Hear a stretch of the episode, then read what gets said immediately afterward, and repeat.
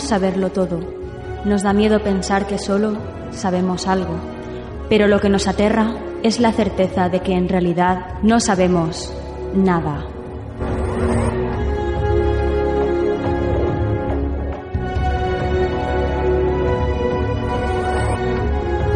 Sígueme por los canales que atraviesan la oscuridad. Remaremos sin descanso. Iluminaremos juntos los caminos de la noche, abriéndonos paso por el canal del misterio.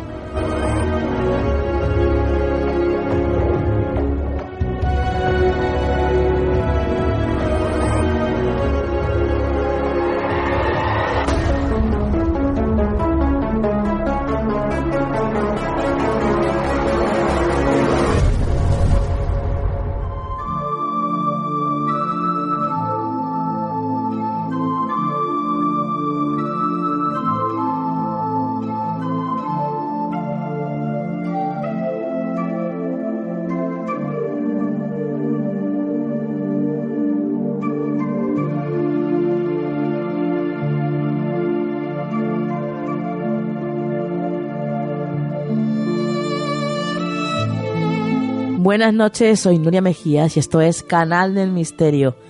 Bueno, pues ya estamos una semana más aquí con todos vosotros. Yo estoy de nuevo un poco constipada, perdonad mi voz, pero es que lo es lo que hay. El tiempo nos trae locos a todos. Y con este frío que ha hecho estos días, pues estas son las consecuencias. Empezamos el programa 190 de Canal del Misterio, con lo cual nuestro hashtag será almohadilla canal del misterio 190. Si queréis comentar el programa, ya sabéis, tenéis que poner este hashtag. El contenido de esta noche, pues vamos a hablar con Francisco Manuel López Hernández y él nos va a hablar sobre la esquina del tiempo. Un fenómeno muy, muy interesante, ya lo veréis. También va a estar con nosotros la doctora Mar Robledo e Joannis Kotsorais. Nuestros compañeros van a hacernos una crónica de uno de estos sucesos que están ocurriendo en estos días. Y por supuesto vamos a tener nuestras secciones habituales, el Consejo de la Semana y la actualidad.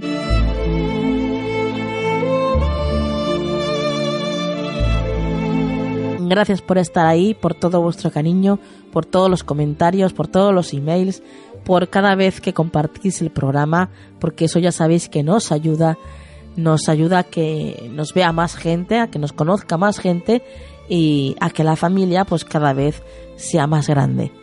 Gracias también por cada me gusta en nuestros podcasts, en iVoox, en iTunes, por cada reseña que ponéis, cada comentario.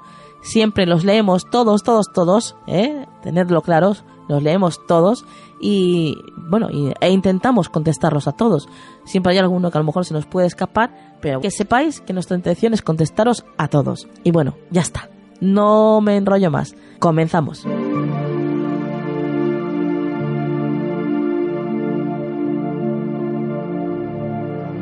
Búscanos en las redes sociales. Estamos en Twitter, Facebook, Google Instagram y Tumblr. Somos Canal del Misterio.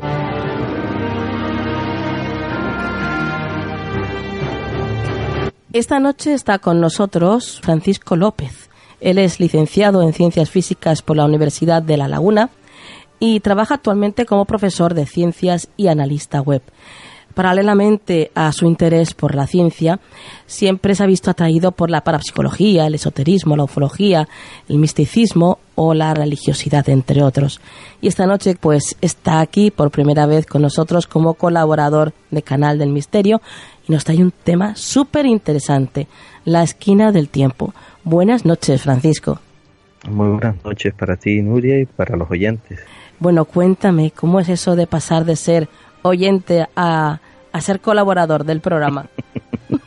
bueno, pues un poco de cibergonzonería eh, y de, de, pasión, digamos que es una historia de pasión de muchos años. Y entonces, bueno, a pesar del poco tiempo que uno dispone en esta eh, entre las responsabilidades familiares, laborales, pues la verdad que siempre he tenido ese, esa semillita, esa espinita sobre todo por el mundo de la radio, he colaborado en algunos programas bastante conocidos, con, divulgadores, ¿verdad?, del misterio. Sí. Y bueno, siempre he tenido esa, esa cosita de, de, estar en el candelero. aunque sea desde un punto, eh, desde un, puestito así algo humilde, ¿verdad? Porque no, no me dedico profesionalmente, aunque me, hubiese gustado, pero, pero bueno. Todo suma, todo suma. Exactamente, exactamente. Así es. es. Un, punto de vista, me gusta aportar un punto de vista más, un punto de vista, eh, no sé si nuevo, pero, pero que yo me atrevería a decir medianamente cualificado, por lo menos por la, la experiencia que da el, el no solo la, la, la profesión o la, la, carrera que uno ha elegido, sino también los años de, de, de, em, empape de libros, de audio, conferencias, seminarios. Qué bien. Y, y, esta noche, como decía, pues nos traes un tema súper interesante.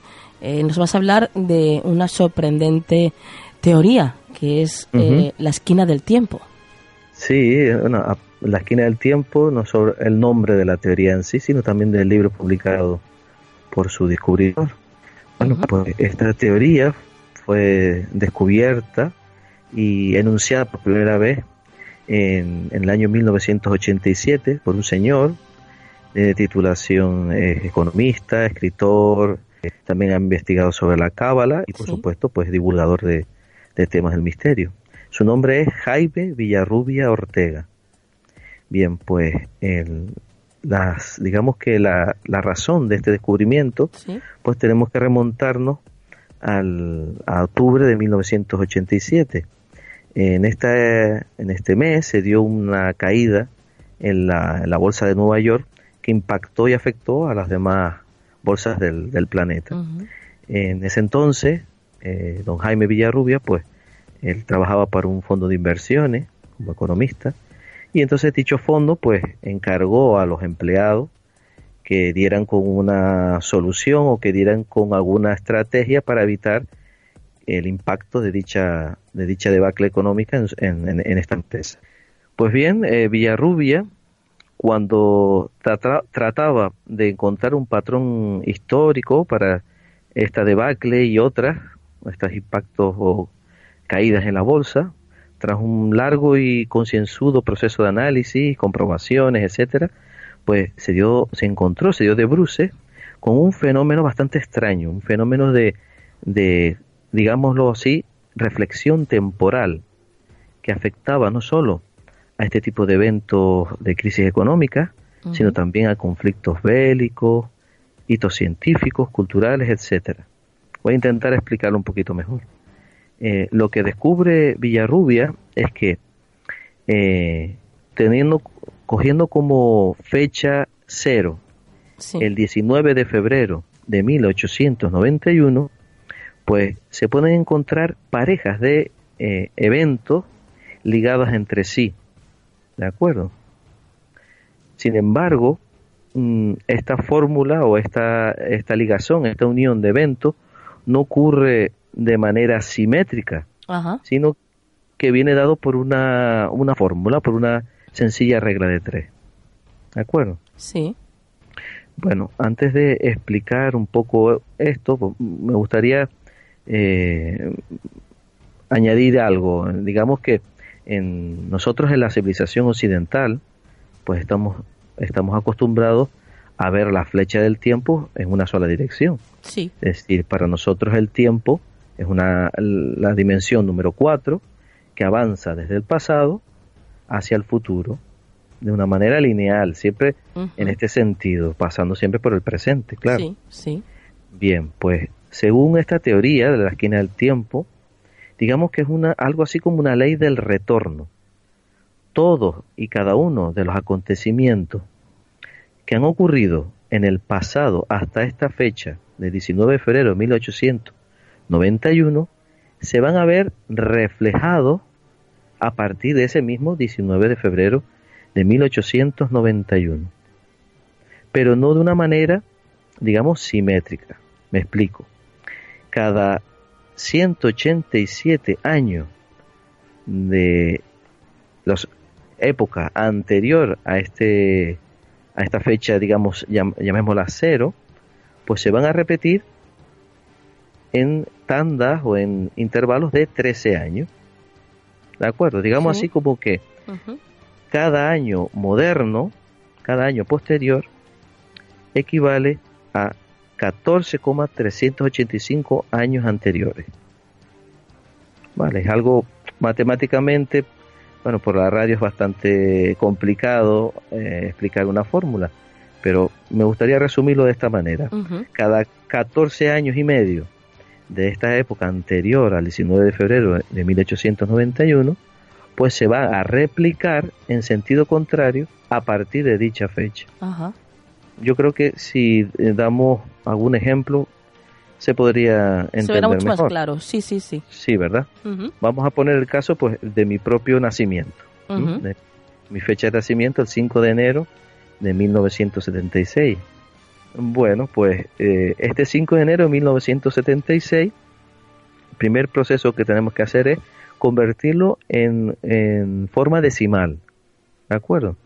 Tenemos el año 1976, pero el 5 de enero tenemos que convertirlo en eh, parte decimal de dicho año. Bien, pues como el 5 de enero es el quinto día de un año compuesto por 365 días, dividimos 5 de 365 y obtendremos 0,0137. Es decir, que mi fecha de nacimiento a efectos decimales es el 1976,0137. ¿De acuerdo? Si esta fecha la aplicamos a la fórmula de la ley del retorno, de la esquina del tiempo, pues obtendremos su correspondiente año posterior al, a 1891. ¿De acuerdo? Ajá. Bien. Pues como ejemplo eh, eh, histórico de, de esta liga, de ligazones o de parejas de eventos relacionados, tendremos, por ejemplo, una larga lista en el libro que escribe eh, Jaime Villarrubia, pues tenemos más de eh, redactados y explicados más de 200 eventos diferentes. Wow, vaya. Por ejemplo, digamos, eh, ejemplos de eventos científicos tenemos en el año 1837 la invención del telégrafo, que correspondería a la aparición de la telegrafía sin hilo en 1895. Otro ejemplo, la teoría heliocéntrica de Copérnico fue publicada en 1542 y esto estaría en correspondencia con la presentación de la relatividad general de Einstein en 1915. Tenemos dos ejemplos de eventos científicos. Después, podemos hablar de em, fechas un poco más recientes para nosotros. Sí. Por ejemplo, el, la sublevación de Hermenegildo contra el, su padre el rey visigodo Leovigildo ocurrió en el año 586 y esta sublevación está directamente correspondida con el, el, el, el, intento de golpe de Estado, el 23F. Ajá. El coronel Tejero y Milán del Bosch en, en nuestro país, en España, en 1981. Otro de las fechas, también muy importante, de hecho esta fecha fue eh, usada por Villarrubia cuando fue cuando le fue encargado esta, este tipo de medidas, cómo la podrían solventar en aquel entonces, en, la caída de bolsa de, de 1987, pues una de las primeras fechas que obtuvo fue la caída del telón de acero para el año 1989 que correspondería a la caída del Imperio Romano en el 476. De hecho, esta, esta fecha eh, tuvo un retraso simplemente de dos meses y fue publicado en un artículo que intentó eh, que se lo, se lo publicara en una fecha, en, una editorial especialista en, en especializada en temas económicos, pero que por supuesto fue rechazada y poco menos calificada como de locura, de excentricidad. Y a partir de aquel entonces, pues, la imagen de, del señor Villarrubia, pues, fue un poco vilipendiada y, tomada como un personaje un poco excéntrico, un poco eh, loco, digamos. Bueno, pero como digo, este tipo de, de, emparejamientos temporales, pues son muchísimos. En el libro pues vienen explicados más de 200, 250 eh, ejemplos, ¿verdad? Claro, no pueden ser casualidades y ya está.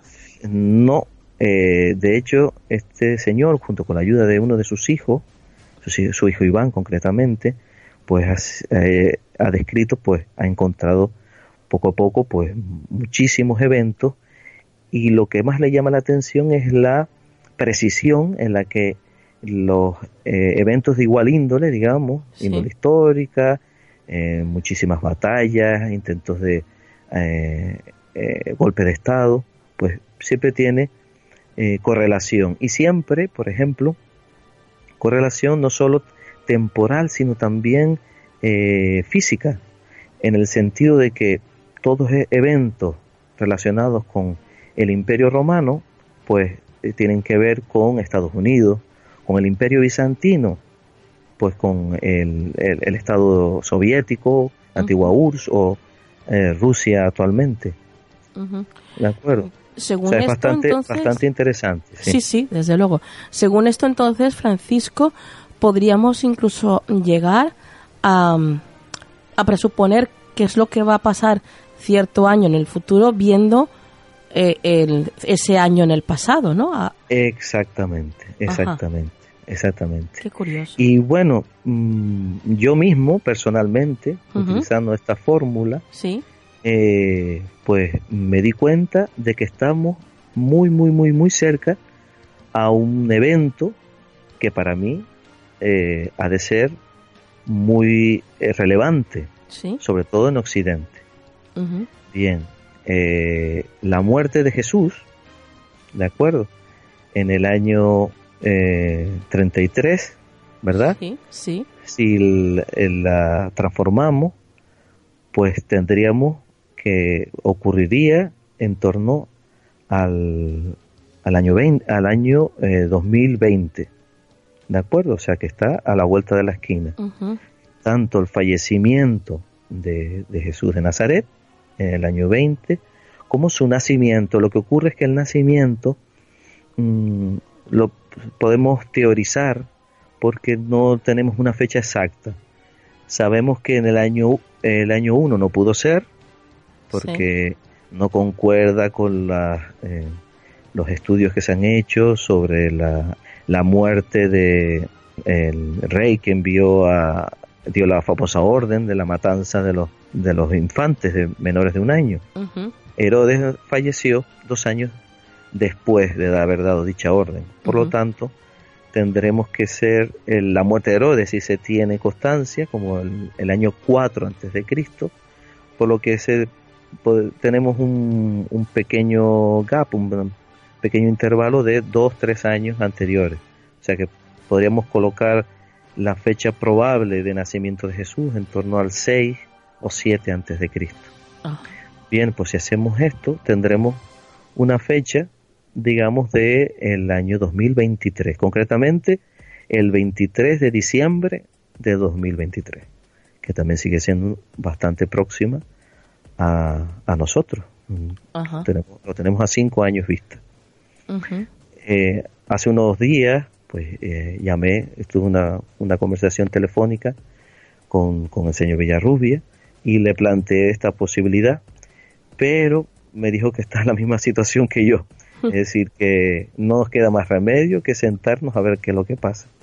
Porque se, es consciente y, e intuye que puede darse un, acontecimiento bastante importante, quizás digamos a nivel intelectual o a nivel mm, espiritual, pero el nacimiento de Cristo no fue algo mundialmente impactante, sino localmente, fue después el desarrollo de su vida y sobre todo tras su muerte, desgraciada muerte, pues que su influencia pues marcó las épocas.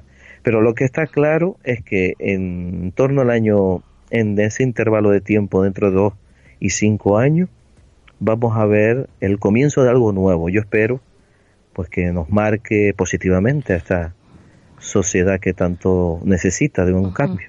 Y siempre hablando de esta fecha, eh, suponiendo que Jesucristo hubiera nacido en, en, el 24 ¿no? de diciembre, porque hay gente que dice que nació en el 21 de agosto. El cálculo, sí, el cálculo que yo, que yo, la fecha que yo introduje fue el 30 de agosto. Ajá. Eh, de todas maneras, un, un, cambio de meses en los años, eh, digamos, eh, al a introducir um, años eh, anteriores a la fecha cero sí. en la fórmula, pues un mes arriba, un mes abajo no tiene tanta, no tiene tanta, tanta importancia Uh -huh. en, el, en la fecha de salida. Si ocurre al contrario, cuando tenemos en las fechas modernas, sí tenemos que ser muy, muy precisos a la hora de introducir día y, y mes. Pero los años de las, eh, años de las eras antiguas, anteriores al 1891, no, no ocurre esto. Por lo tanto, pues, esta pequeña variación de un año, de 12 meses, en torno al 6 o 7 antes de Cristo, incluso 5 antes de Cristo, pues como que no, no tiene tanta influencia. Fíjate que esta, esta teoría me recuerda mucho a, al principio del ritmo del Kibalión. No sé si lo conoces. Sí, sí, sí, por supuesto. Eh, eh, en el- la teoría de, en- bueno, en el principio del ritmo, pues se dice que todo fluye, ¿no? Y refluye y que todo tiene sus periodos de avance y de retroceso, que todo asciende y desciende, es como, como un péndulo, ¿no? Sí, sí, sí, sí.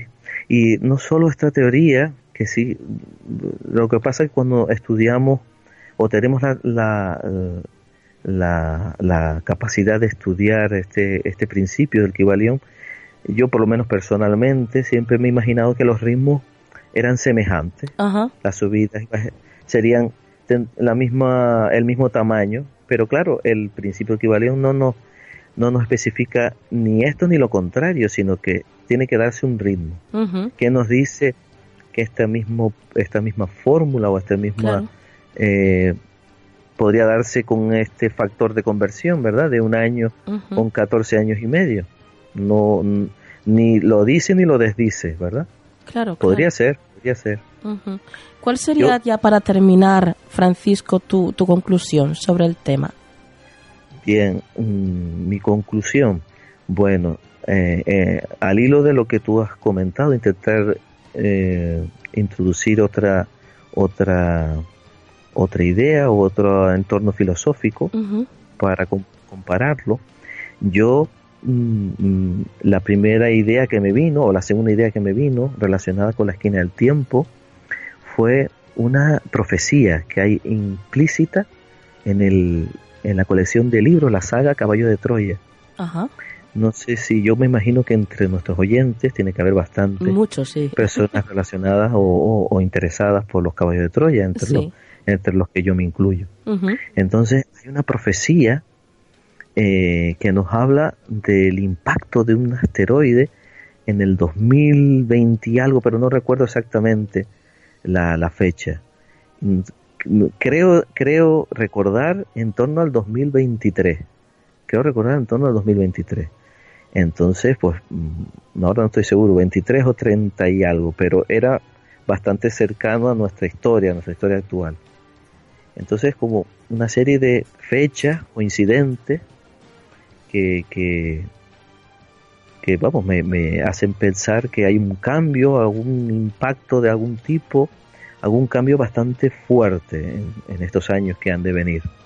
Recordemos, antes de avanzar, eh, que esta saga de Caballo, de Caballo de Troya está escrita por Juan José Benítez y que además ha sacado hace muy poquito el libro llamado Gog que habla sobre este meteorito. De acuerdo. No, no, no he tenido oportunidad de, de leerlo todavía. Pues es impresionante, es impresionante, te lo, te lo recomiendo, bueno, a ti y a todos los oyentes que nos están escuchando, desde luego. Está editado por. Planeta. Continúa, continúa, sí. Ah, bien, bueno, como, como conclusión simplemente relacionada con esta última eh, entrevista o pequeña entrevista que le hice al señor Villarrubia, eh, fue eh, la- el- esta, él, digamos que dejó un poco abandonada hace 15 años la, la teoría en el sentido de que no, no le servía o él no se veía capacitado para profetizar o para encontrar eh, el, el sentido a las fechas mm, posteriores al, al presente.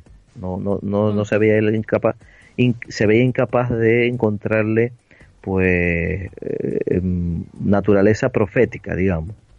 Lo que sí fue capaz de encontrar, él se planteaba, bueno, él sabe, él conoce bastante de la física, de aquí puedo hablar yo un poquito también, sobre la, cuando se dan dos situaciones o dos eventos conectados entre sí. Tenemos dos posibilidades. Que estos dos eventos estén comunicados físicamente, digamos, lo que nosotros entendamos por un, un, envío de información entre el evento A y el evento B.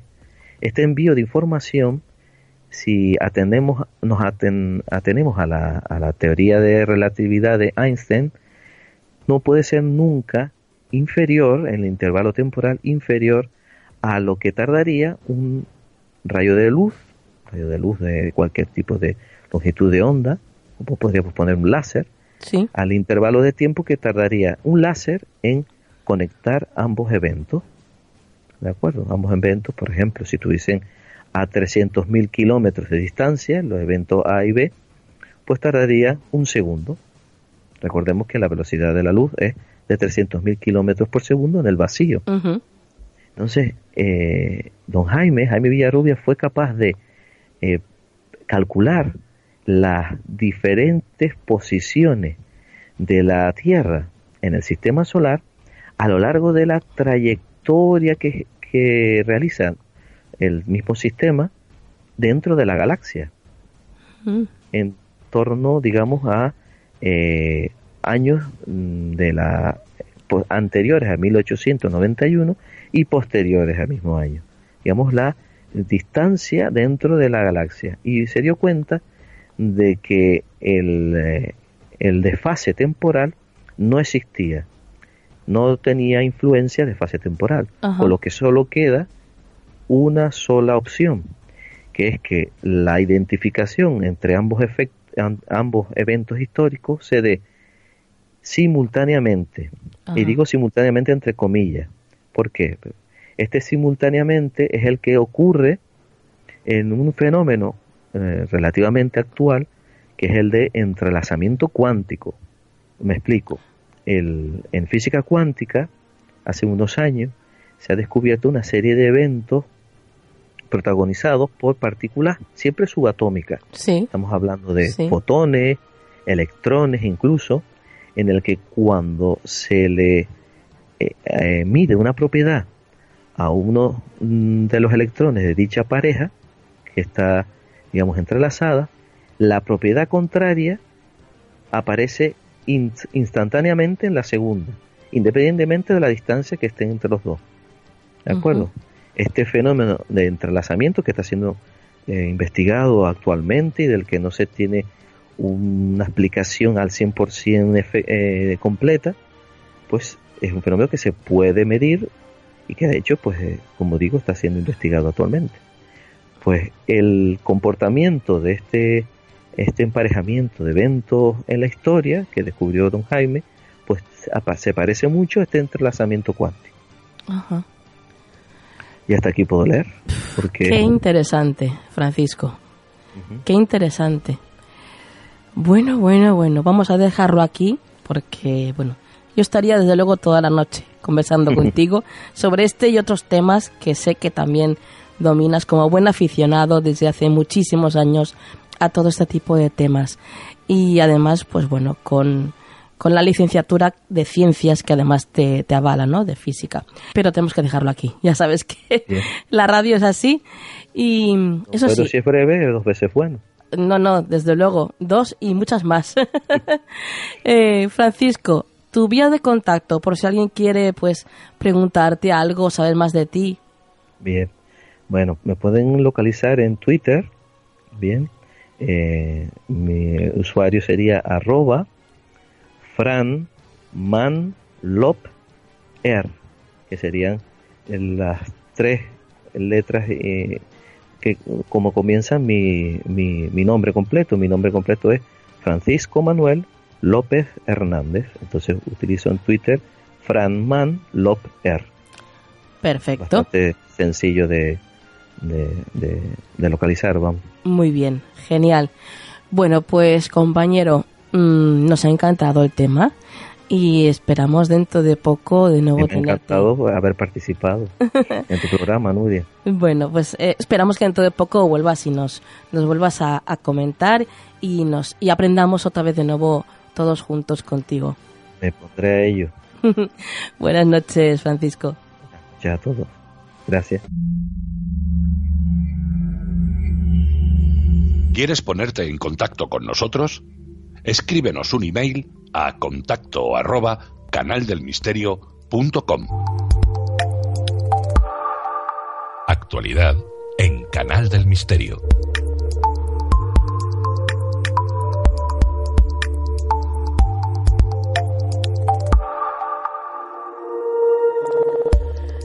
Nos encontramos ya en la actualidad y ya está con nosotros María Toro. Buenas noches, María. Buenas noches, Nuria. Comenzamos con el primer titular que nos traes esta noche y dice así: Muere George, el último caracol de su especie en el mundo. Sí, Nuria, así es. Fue bautizado así en honor al solitario George, una tortuga que vivía en la isla Pinta de las Galápagos y que también fue la última de su especie.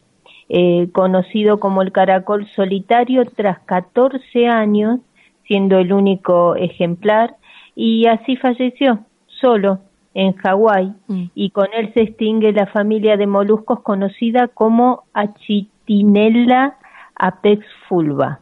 Los investigadores trataron de encontrar otro ejemplar idéntico para que pudiera parearse y así perpetuar con la especie, pero fue imposible algo desolador, por cierto.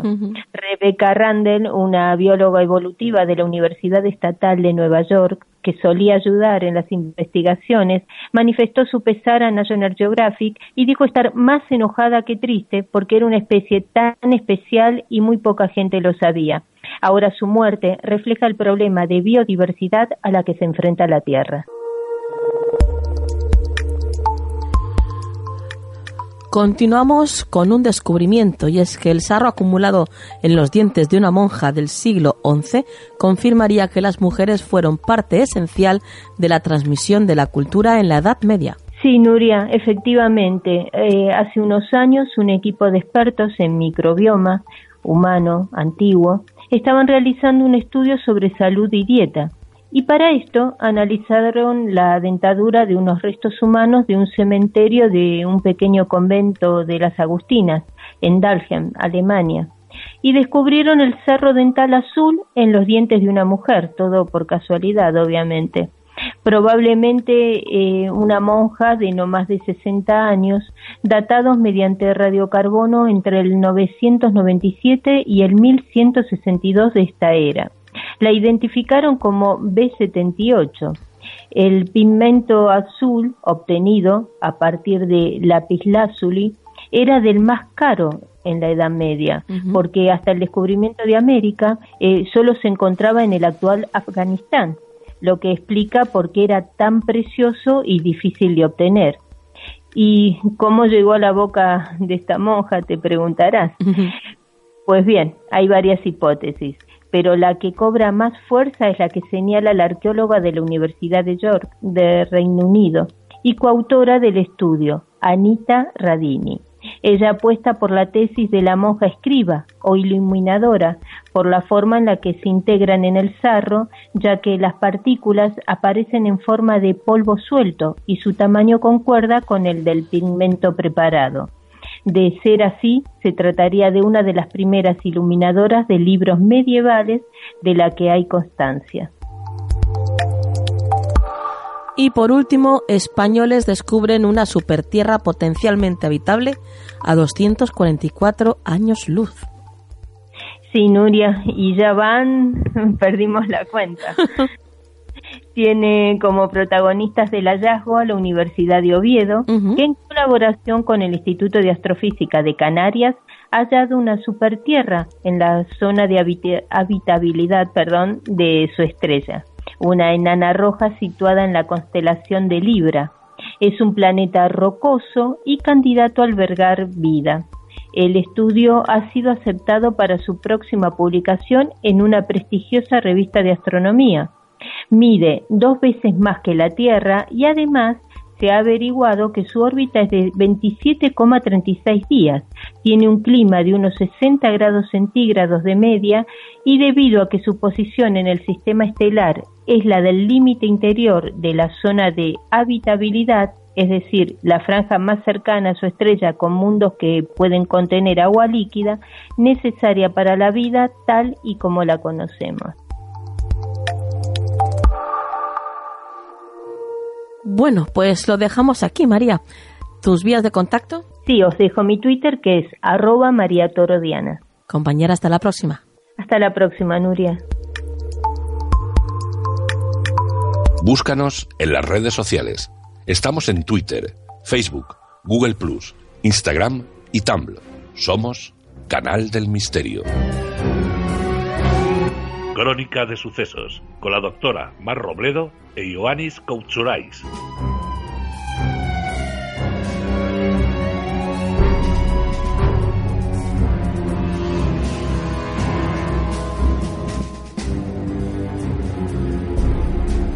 Comenzamos esta crónica de sucesos y en esta ocasión vamos a hablaros del suceso ocurrido por la manada de Alicante, la llamada manada de Alicante. Por supuesto, para ello está con nosotros nuestros compañeros Joannis Kotsorais y la doctora Mar Robledo del Instituto Europeo de Investigación Criminal. Buenas noches, chicos. Hola, ¿qué tal, Nuria? Buenas noches. Buenas noches a todos. ¿Qué ha ocurrido referente a esta manada de Alicante? Bueno, pues eh, los hechos presuntamente ocurren la, el día 1 de enero eh, y, bueno, pues eh, presuntamente, aunque hay vídeos, pero bueno, no están juzgados los hechos, por lo tanto hay que seguir hablando presuntamente de los hechos, lo que ocurre es que cuatro, cuatro individuos entre 19 y 24 años, es decir, muy jóvenes, pues agredieron sexualmente a una, presuntamente, insisto, a una chica de 19 años en, en, un, en un sótano. Ocurre en, en casa de, de uno de ellos, ¿no? Creo. Bueno, eh, van a casa de uno de ellos, finalmente no pueden hacerlo allí, entonces eh, finalmente se la llevan a, a, un sótano, a un, no sé, es como un trastero o algo así, de, de uno, de otro, de otro de los eh, detenidos, y, y, allí los cuatro, pues alternativamente, pues mientras unos la sujetan, los cuatro la, presuntamente la agreden sexualmente. Y se van grabando imágenes. Exacto, hay, hay dos vídeos y, y bueno, pues a esta chica parece ser que, que esta chica conocía a dos de ellos ¿Sí? y, y bueno pues eh, la yo supongo que la engañaron es lo que está trascendiendo no que la engañaron que bueno pues era una noche la noche del 31 al 1 sabéis que la gente joven pues a ver que es lo normal porque Ujú. se de fiesta que se tome algo pero aún así hay sospechas de que esta chica también fuese drogada por por estos individuos para, para anularla y poder abusar de ella Están analizando, eh, se hicieron varias eh, recogidas de muestras y están en, en espera del resultado. Ujú. Porque aparte del alcohol, pues se sospecha que hubiera cualquier otra sustancia. Mm, Se está hablando incluso que la drogaron con, con burundanga, ¿no? O alguna sustancia de este tipo. Sí. Sí, porque eh, alguna droga de sumisión, porque eh, cuando esta chica, bueno, fueron detenidos en el mismo lugar de los hechos, porque familiares de uno de ellos eh, fueron los, los propios que denunciaron que allí estaba ocurriendo algo, y, y entonces, bueno, pues tres de ellos fueron detenidos allí, la chica eh, fue atendida allí y estaba muy desorientada, muy aturdida. En el propio testado policial, pues se reflejan, bueno, pues que tenía un alto estado de embriaguez eh, y, y posiblemente de drogas, y que era posible, pues eso, que hubiese sido, eh, que le hubiesen dado algún tipo de droga de sumisión, porque estaba muy desorientada, muy, eh, bueno, pues eh, desubicada, y, y que se correspondería, pues eso, con un estado por algún tipo de drogas de estas. Como ha dicho Yanis, pues esto se está analizando y todavía no hay resultados. Pruebas forenses, aparte de- del vídeo este, que, que por, por lo visto hay, ¿no? Y en el que además se le ve a ella eh, diciendo en varias ocasiones que no a la agresión. Eh, ¿Hay algún Diciendo otro- que no, pues mira, Nuria decía que no, decía parad, parad, eh, gritaba, llegó a morder a uno de ellos en la mano. Eh, parece ser que el vídeo, yo espero que el vídeo se de verdad no trascienda y, y ningún medio lo saque. Ojalá. Que sabes que al final, pues eh, todos somos consumidores de, y, y al final la demanda pues hace que estas cosas salgan con el tiempo. Yo espero que no, porque esa chica merece que esto no salga nunca. Claro. Pero eh, los medios de comunicación, algunos de ellos, lo reflejan como algo brutal, brutal y salvaje. Eh, como pruebas forenses, pues mira, eh, sí que se ha apuntado que, que ella tenía unas lesiones que Sí. son compatibles con haber sido agredida sexualmente. No abusada, que es distinto, agredida sexualmente. Y, y bueno, pues y luego por supuesto están los vídeos. De hecho, como prueba también hay que uno de ellos ha confesado. Después ha cambiado su declaración y, bueno, pues suponemos que aconsejado por su abogado, porque a la vista de esos vídeos poco más puede decir, ellos pueden decir lo que quieran, pero son unos vídeos absolutamente explícitos. Claro. Y, uno de ellos pues parece ser el, más joven de 19 años que, pidió él declarar de nuevo ante el juez y cambió, y cambió su declaración. Pero bueno, pues aquí no se puede aplicar la ley del menor y, bueno, pues esperamos que, que, bueno, por lo menos esos vídeos eh, se puedan utilizar para hacer justicia a esta chica o a, a todas las víctimas eh, eh, y, que bueno pues que caiga todo el peso de la ley pero, el peso o sea que, que pasen mucho tiempo en prisión porque lo merecen. Tenían algún tipo de antecedentes de, este tipo parecido ellos pues mira hay, uno de ellos que, que, ya estaba siendo investigado por, por, la, por abusar de una menor hace unos meses. parece ser que son conocidos por, por toda la zona de, que iban alardeando de estas conductas sexuales que ellos practicaban. Es decir, que es muy probable, todos sabemos, Nuria, que lamentablemente eh, no se denuncian todas las violaciones que ocurren. Sí. Las mujeres, eh, y, por un lado, es lógico por, por el tratamiento que se les da, pues eh, muchas mujeres todavía tienen miedo de denunciar una agresión sexual, les da vergüenza, se sabe que, se exponen a un, a un escarnio público en muchas ocasiones, en los juzgados, y, eso hace que no se denuncien. Por lo tanto, sí que es muy probable que eh, esto yo creo, fíjate, cuando cuando cuatro voy a decir chicos, aunque no, para mí no son chicos jóvenes, eh, pero bueno, cuando cuatro personas jóvenes de, de, esas edades cometen un acto semejante, ahí me cuesta mucho creer que sea la primera vez. Es decir, eh, ellos deben ser una práctica para ellos más o menos normal, o sea, porque de repente no, no agreden a una chica, no la engañan para llevársela, agredirla sexualmente, lo graban en vídeo dos de ellos, esto no es, no, no es algo que se improvise, esto son conductas que, bajo mi punto de vista, están aprendidas y son repetidas en el tiempo. Y es lo que se está investigando, ¿eh? si puede haber más víctimas. Eh, ¿Sabemos cómo se encuentra a día de hoy la víctima? Pues mira, la víctima está siendo tratada tanto psicológica como físicamente, porque como decía, físicamente tenía unas lesiones considerables, parece ser, y, psicológicamente, pues eh, obviamente yo me imagino que está destrozada. Entonces está siendo tratada en estos momentos y bueno, pues veremos cuánto tiempo tarda esta chica en recuperarse y, qué secuelas le quedan psicológicas para el resto de su vida. Bueno, chicos, desde luego, tremendo, tremendo el caso de la manada de Alicante. Esperemos que dentro de poco, pues, eh, estén condenados esta gente, esta gentuza, y, y que paguen por lo que han hecho. Que paguen Exacto, por lo que porque mira, siempre se habla de que la prisión tiene, es un, son centros de rehabilitación y de reinserción, pero yo creo que las condenas también tienen que ser sancionadoras. Correcto. Y, y estas conductas se deben sancionar con una prisión durante mucho, mucho tiempo. Exacto. Totalmente de acuerdo. Bueno, después de, hablarnos sobre este tremendo suceso, compañeros, eh, quería que me hablarais sobre, sobre uno de los referentes del periodismo que nos dejó el 28 de diciembre, el gran Francisco Pérez Avellán, un gran criminalista y además amigo y compañero vuestro, ¿verdad? Pues sí, mira, según lo has nombrado, pues yo me he emocionado. Mm. Eh, Paco, como tú bien dices, eh, fue un referente en, este mundo de... En general, en el mundo del crimen se le conoce una, una faceta más conocida, que es eh, la del periodismo, periodismo de sucesos, sí. pero también hay una faceta suya muy importante dentro del mundo del crimen, que es el estudio académico de, los crímenes. De hecho, nosotros trabajamos con él en, muchos proyectos. Sí, además, bueno, pues viene un poco al hilo porque bueno pues la investigación más relevante que en los medios me refiero de comunicación pues fue el del general Prim y él falleció exactamente el mismo día que, sí, el, sí. un cuarto de hora para la, para el día siguiente para el 28 pero fue el 27 y, y bueno pues hasta para eso tuvo tuvo su perspicacia. Desde luego. Don Francisco Pérez Avellán. Desde luego.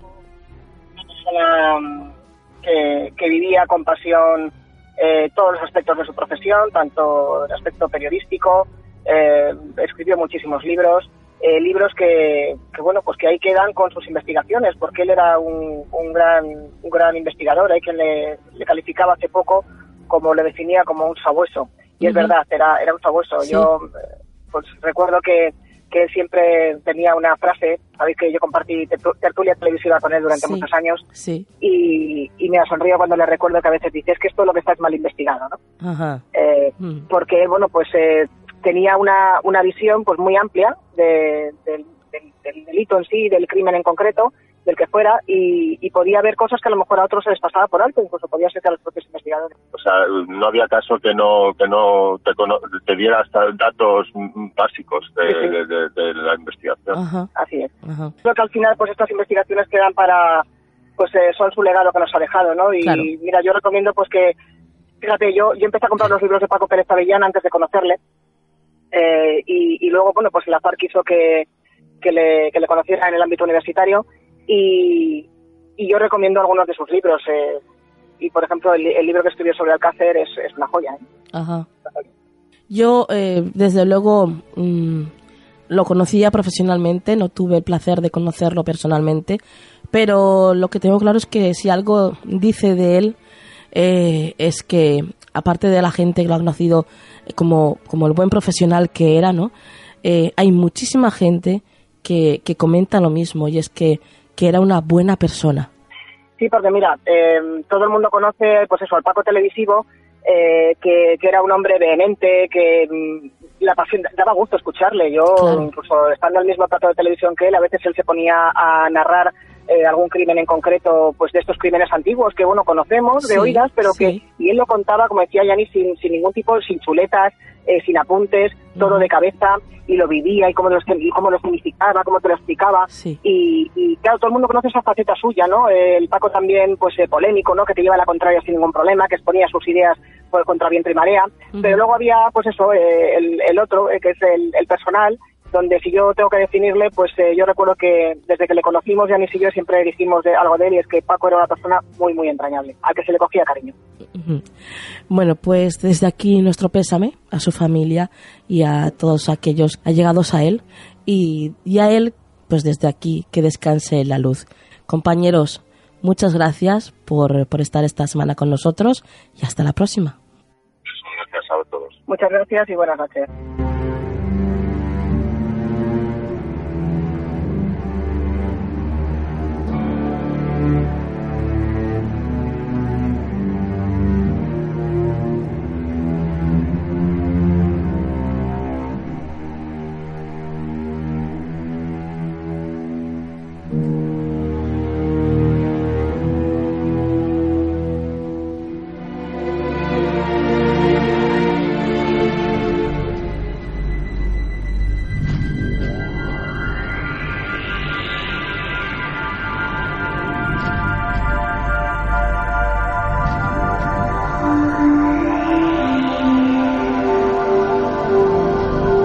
Consejo de la Semana en Canal del Misterio.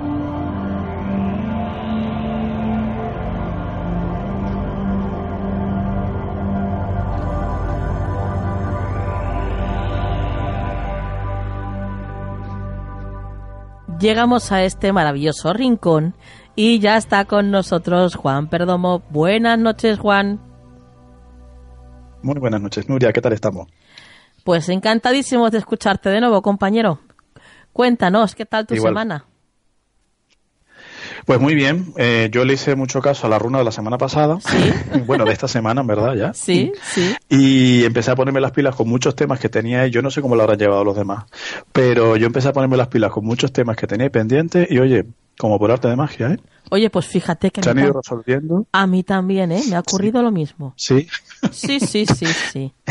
Me ha sido de mucha utilidad el consejo de la semana pasada. A mí es que esa, particularmente, personalmente, vino a darme así, ¿sabes? En toda la cara. así que una semana muy, chula y muy intensa, sí, sí, Me alegro que la tuya también, Nuria. Bueno, Juan, ¿esta semana qué toca? Esta semana vamos a tirar de cartas, ¿te parece? De cartas, perfecto. Muy bien. Pues vamos a ver qué es lo que nos dice tu tarot para esta semana que viene.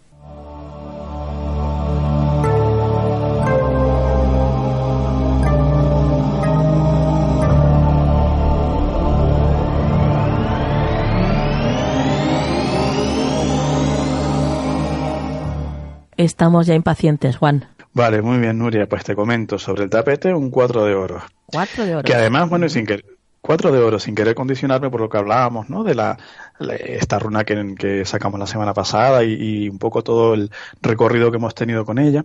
Pues es una carta muy interesante porque nos viene a hablar de afianzar, o sea, hemos tomado decisiones o hemos, eh, al menos estamos estructurando, digamos, esas decisiones y esta semana es una semana de afianzar en esos proyectos, de insistir más en esos proyectos, que por lo que sea, pues igual eh, están un poco más verdes o simplemente no ha habido tiempo material, ¿no? De que, de que empiecen a caminar.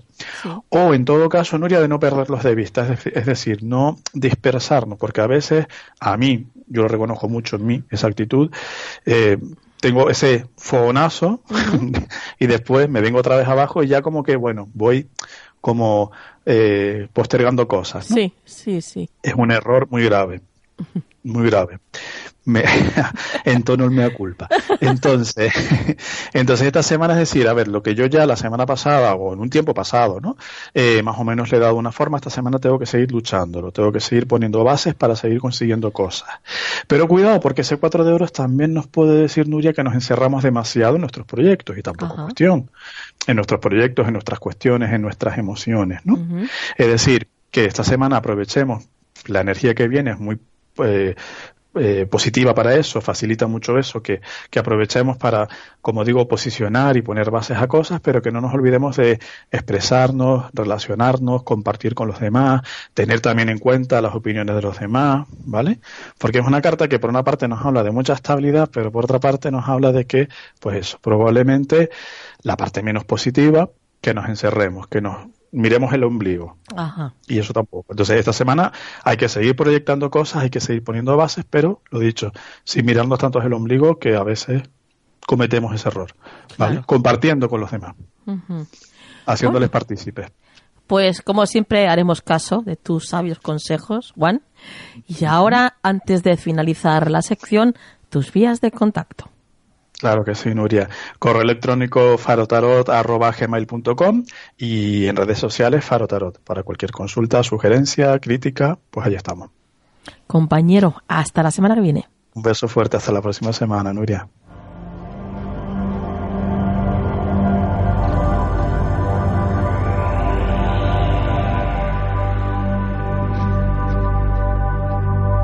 Búscanos en las redes sociales.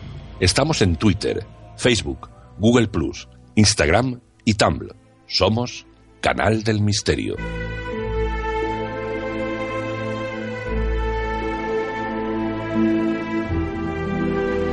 A continuación, y antes de terminar el programa de esta noche, quiero comentaros la historia de una casa muy insólita, la Casa Camus, o también conocida como la Casa de las Misteriosas melodías del violinista. Andrew Trench y Hans García son dos arquitectos que hace más de 10 años han estado relacionados con uno de los iconos de la arquitectura de Antofagasta, en Chile. Ellos fueron los arquitectos de esta maravillosa mansión. Luis Camus fue uno de los primeros empresarios mineros de Antofagasta. Su imperio comenzó a expandirse con facilidad por los lugares aledaños, y con ello, claro, llegó el dinero y el anhelo de afincarse para siempre en esa zona. Así que escogió, así que escogió una esquina en un lugar de esa maravillosa ciudad para levantar una vistosa casa de tres pisos que además eh, en poco tiempo quedaría sola, ya que Camus falleció en un grave accidente dejando sola a su viuda Carlota. Después de quedarse viuda, Carlota llevó a vivir con ella a un sobrino que tenía una extraña enfermedad y siempre estaba en, el hogar con ella, haciéndole compañía. La única vía de escape que tenía este sobrino era tocar un viejo violín que se escuchaba en toda la casa. Día y noche el joven mitigaba parte del dolor que vivía Carlota después de la muerte de su marido Luis.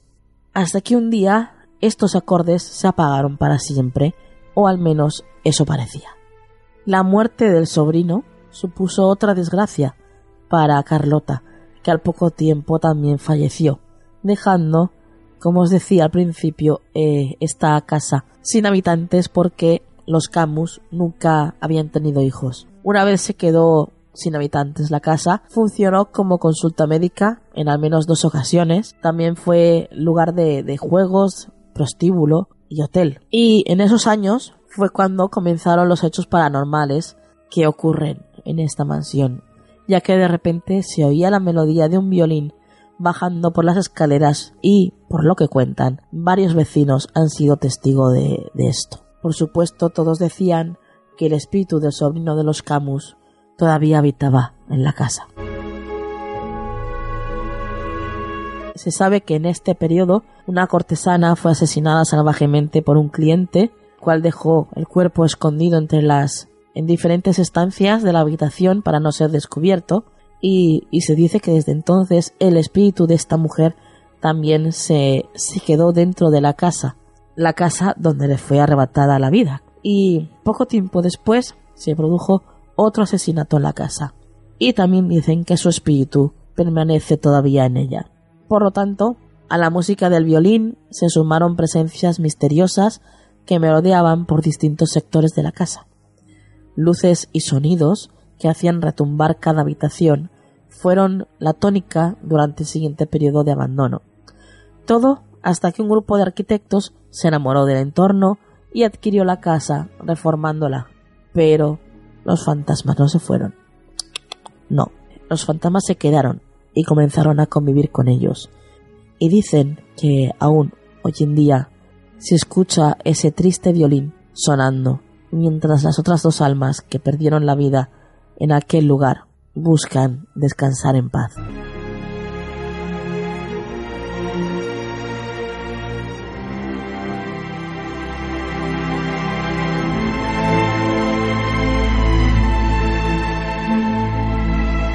¿Quieres ponerte en contacto con nosotros?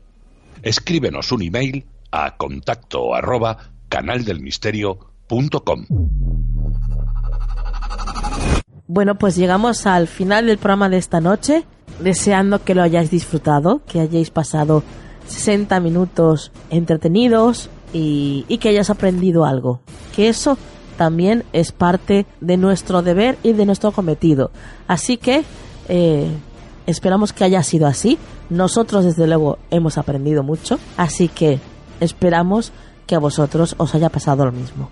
Os recuerdo que os esperamos la semana que viene, los jueves a las 12 de la noche, aquí en la 97.7 FM de Valencia. O si estás en cualquier otra parte del mundo, nos puedes escuchar a través de misteriofm.com. Y ahora os dejo con la frase de la semana.